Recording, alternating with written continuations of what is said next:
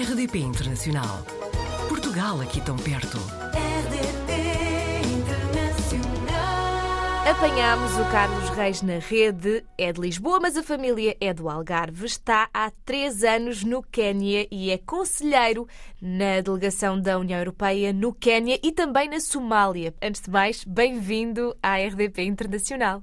Sim, viva. Bom, Bruxelas, Luxemburgo, Abu Dhabi, Luanda, já esteve aqui em vários países antes. Qual, qual é que foi o primeiro? Bom, o primeiro dos países onde eu estive foi, na verdade, a Bélgica. Eu estava em Portugal, onde trabalhava, uh, trabalhei muitos anos na EDP e houve uma altura uma oportunidade profissional de mudar para a União Europeia. Na altura ainda não se chamava assim, tinha sido antes do Tratado de Maastricht, era ainda a Comunidade Económica Europeia, como Uhum. muita gente conhecia, as comunidades. Sim, sim. e tive a oportunidade de trabalhar deixando por isso a minha vida profissional em Portugal e abraçando o desafio europeu. Eh, e, e, portanto, foi o meu, o meu primeiro país, na verdade, foi a Bélgica. Eh, mais tarde tive outros.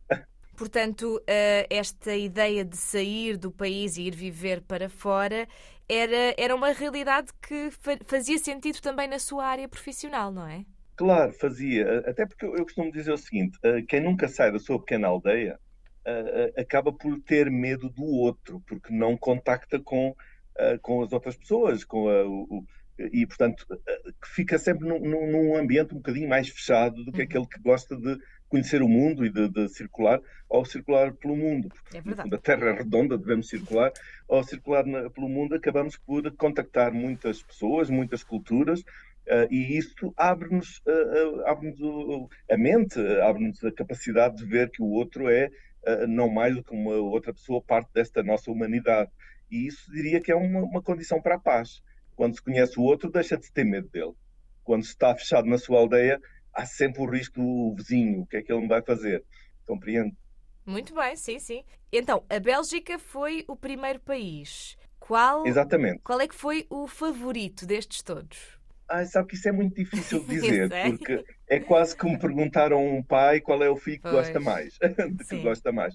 Cada país tem a sua especificidade, como eu disse, eu comecei- estive primeiro na Bélgica, vários anos, Ah, tive também um pouquinho de tempo no Luxemburgo, ah, seis meses apenas, tudo isto por razões profissionais, sempre, ah, sempre na instituição, nas instituições europeias onde tenho trabalhado desde 1989.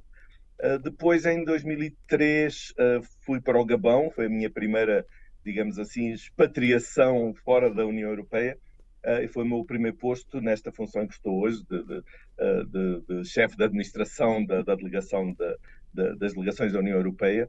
Uh, e, e, portanto, cada país tem a sua especificidade. Diria que, quando está na Europa, temos a vantagem da, da história e da, da cultura, de poder visitar museus, de ter, ter aspectos que raramente se encontram, encontram-se com muito menor intensidade em vários outros países do mundo. Porém, quando Uhum. se está num país, como foi o meu primeiro em África, no Gabão, acaba por se descobrir tantas coisas. No Gabão, por exemplo, percebe-se que apesar de haver muito poucos portugueses nesse país, na altura devíamos ser uns 20, 25, se calhar, e alguns até da mesma família, uh, acaba por se compreender, por exemplo, os gaboneses uh, lembravam-se que tinha sido Diogo Cão que tinha descoberto no século XV e andado para aquelas paragens e que deu de resto o nome ao país Gabão, que era um, um antigo, uh, um, um antigo elemento de, de, de indumentário dos marinheiros, e quando eles chegaram ao estuário do Como, pensaram, olha, isto parece um Gabão, então deram o nome de Gabão ao país, ao país que ainda hoje se mantém, apesar de ser um país da, da área da,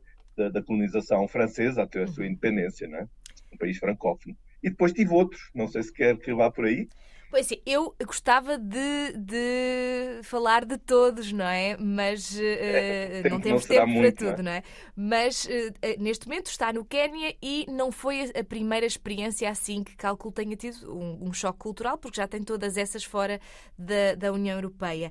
Como é que então há três anos foi parar ao, a Nairobi, neste caso? Pronto, no, no meu, eh, na minha instituição, na verdade, nós, eh, eu tenho o estatuto de diplomata, eh, Uhum. nesse sentido nós circulamos de país em país eh, e no último, neste meu último posto tem sido o Quénia, onde também sou responsável pela administração da delegação na Somália, em Mogadishu.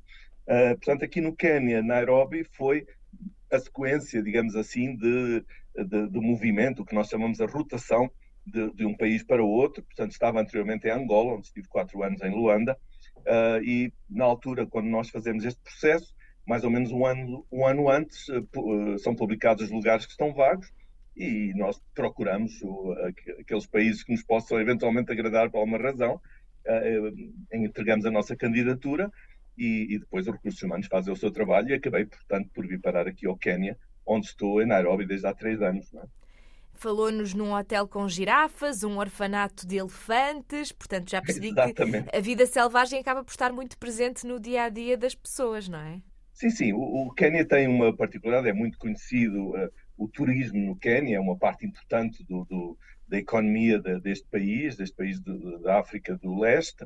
Uh, e, e, portanto, é muita gente, muitos turistas uh, europeus, asiáticos, uh, americanos, também africanos, mas muito menos, diria que o grosso serão os turistas americanos e europeus, vêm muito ao Quênia para os famosos safaris, o Masai Mara, o Amboseli, o Tsavo Park, tudo isso são lugares onde há uma indústria de safaris que por vezes tem o seu lado perverso, porque por vezes, em certos momentos, sobretudo na altura da migração dos, dos bois de cavalo, ou também conhecidos por GNU, quando migram de, do, do Masai Mara para, o, o, para a Tanzânia, nessa altura, uh, diria, quase tantos carros de turistas, jipes que transportam turistas, quase quanto os leões que se podem encontrar na zona, porque há uhum. muita, há uma inflação enorme de, de visitantes. E isso também é o seu lado pernicioso, acaba ser um bocadinho massificado, mas não deixa de ser belo.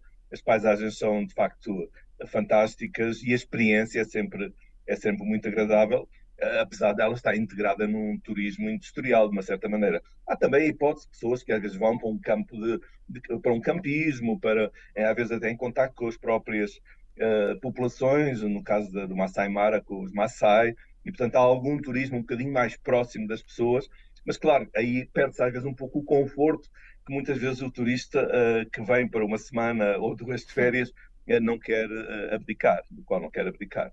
Ficámos com a percepção, até por outra portuguesa que esteve no Quênia, que nos contou que, ao contrário do que até poderíamos pensar, é uma cidade, Nairobi é uma cidade bastante segura. Sim, é uma cidade segura, uh, num certo sentido, uh, se tivermos em conta os padrões africanos, não é? Hum. Uh, há cidades em África muito mais perigosas do que o Quênia. No entanto, temos que manter sempre uma, um estado de grande vigilância. Uh, eu até retomaria uma, uma estrofe de uma, de uma, canção do Jorge Palma, quando ele diz: tens, tens que estar sempre atento se queres sobreviver. Uhum. Uh, no fundo, é isso. Nós temos que estar sempre atentos ao nosso ambiente, ao que nos envolve. Eu posso dizer da minha experiência, já estive em muitos países do mundo, em vida profissional ou, ou, ou em privado. É uma das meus hobbies é, digamos, viajar. Uh, e eu, a minha esposa, apenas ela foi duas vezes uh, roubada e, se quiser, não foi em África, não foi na América e foi na capital da Europa, em Bruxelas. Uhum. Portanto, é sempre muito relativo estas coisas. Claro. Uh, ter o um medo da África, a África é assim um, uma coisa perigosa, devemos uh, desmistificar esse aspecto. Mas não podemos esquecer uhum. que há uma diferença enorme entre de, da distribuição de rendimentos nesta população. Há gente que vive, de facto, com muito baixo nível salarial, no que as Nações Unidas costumam considerar o nível uh, de linear da pobreza, os tais 2 dólares por dia, uh, que temos uma grande percentagem da população no Quênia que vive nesse, uhum. nesse nível. E, portanto, há uma possibilidade que, em certos lugares, o turista possa ter um, risco e possa ser assaltado, etc. Isso claro. acontece às vezes, mas também acontece, se calhar, em Lisboa, há carteiristas também. Portanto, isto é tudo sempre muito, muito, relativo. Temos de estar sempre atentos. Mas por falar em desmistificar, eh, eu estava aqui a olhar para o seu, a sua página no Twitter, ou, ou X agora, não é? E estava a ver uhum. aqui uma publicação com os 33 problemas dos mídia. Qual é que é para si o pior, Carlos? Eu diria que uma das. Eh, esse é, é um, um, um, um, grafismo interessante e um dos aspectos que eu acho hoje em dia é que uh, há um, um, exacerbar de tentar eh, estar presente, tentar ganhar o máximo possível de likes, o máximo possível de audiência, e isso é muito pernicioso, porque muitas vezes uh, o título de uma notícia é muito diferente da substância da notícia. Às vezes a notícia que está a ler, em vez de ter um, um, uma cabeça que em princípio deveria logo dizer tudo, às vezes tem que se ler de quatro ou cinco parágrafos até se perceber o que é que está lá mais no fundo. Há um pouco, os interesses comerciais hoje são muito grandes uh, e há uma, nesta concorrência enorme entre meios, uh, sobretudo com os, uh, as redes sociais, em que o, quem ganha mais é quem conseguir captar mais tempo o seu, o, o seu utilizador. acabamos por estar um pouquinho presos nisso e há muitas, hoje costuma-se dizer, as notícias falsas, ou em inglês as fake news, acabam por dominar muitas vezes, e até nos próprios órgãos de comunicação mais respeitáveis, por vezes se vê uma tendência para essa facilidade. E isso é um grande risco.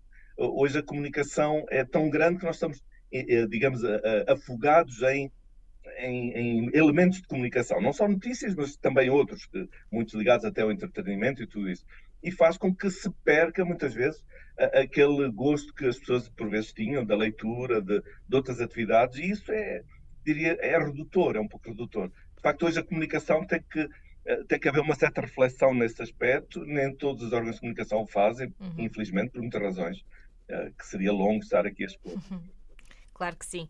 Carlos, e depois destas experiências todas, eh, e considerando que a sua profissão uh, traz muito disto, de, de, de, vida internacional, o Quénia será o último destino? Quais é que são os planos para o futuro? Uh, Provavelmente o próximo será voltar à minha sede, portanto, a Bruxelas. Uhum. Eu trabalho no Serviço Europeu de Ação Externa, portanto, certo. voltar a Bruxelas e começar a preparar a minha a, a aposentação.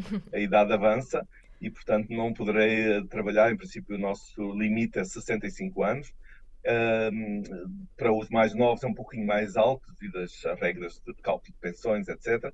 A minha próxima vida será provavelmente em Bruxelas, daqui a um ano e depois voltarei a Portugal, à minha terra de origem, Lisboa, onde estarei certamente para os meus, os meus tempos de, de, de aposentado, eh, também um pouco entre o Algarve e também o Alentejo, minha esposa é do Alentejo, uhum. portanto vai ser um pouco essa, esse percurso, mas certamente, eh, se assim tiver saúde e possibilidades, eh, viajar, conhecer uhum. muitos países que ainda faltam na minha lista.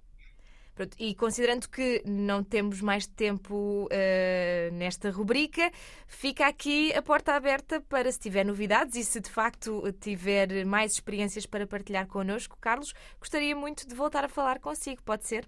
Com certeza, não será, não será a última vez. Muito bem, muito obrigada mais uma vez por ter estado no Apanhados na Rede e até breve. Até breve, obrigado. Portugal ao alcance de um clique rdp.internacional.rtp.pt RDP Internacional. Portugal aqui tão perto.